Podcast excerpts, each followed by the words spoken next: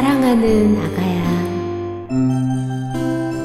어젯밤 꿈속엔 무지개가 피어 있는 언덕에서 엄마 아빠랑 손잡고 뛰어노는 예쁜 천사를 보았단다.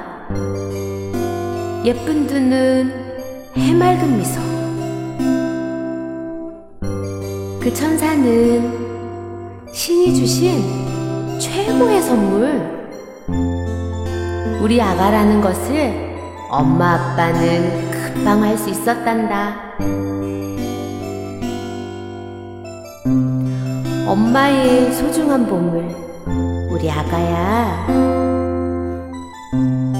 엄마는 오늘도 너의 모습을 그리면서 널 만날 날을 손꼽아 기다린단다.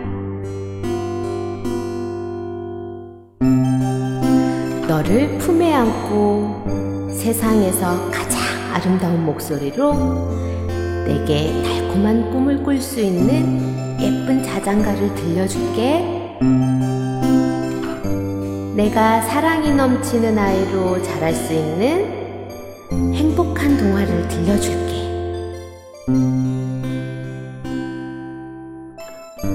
아가야, 사랑한다.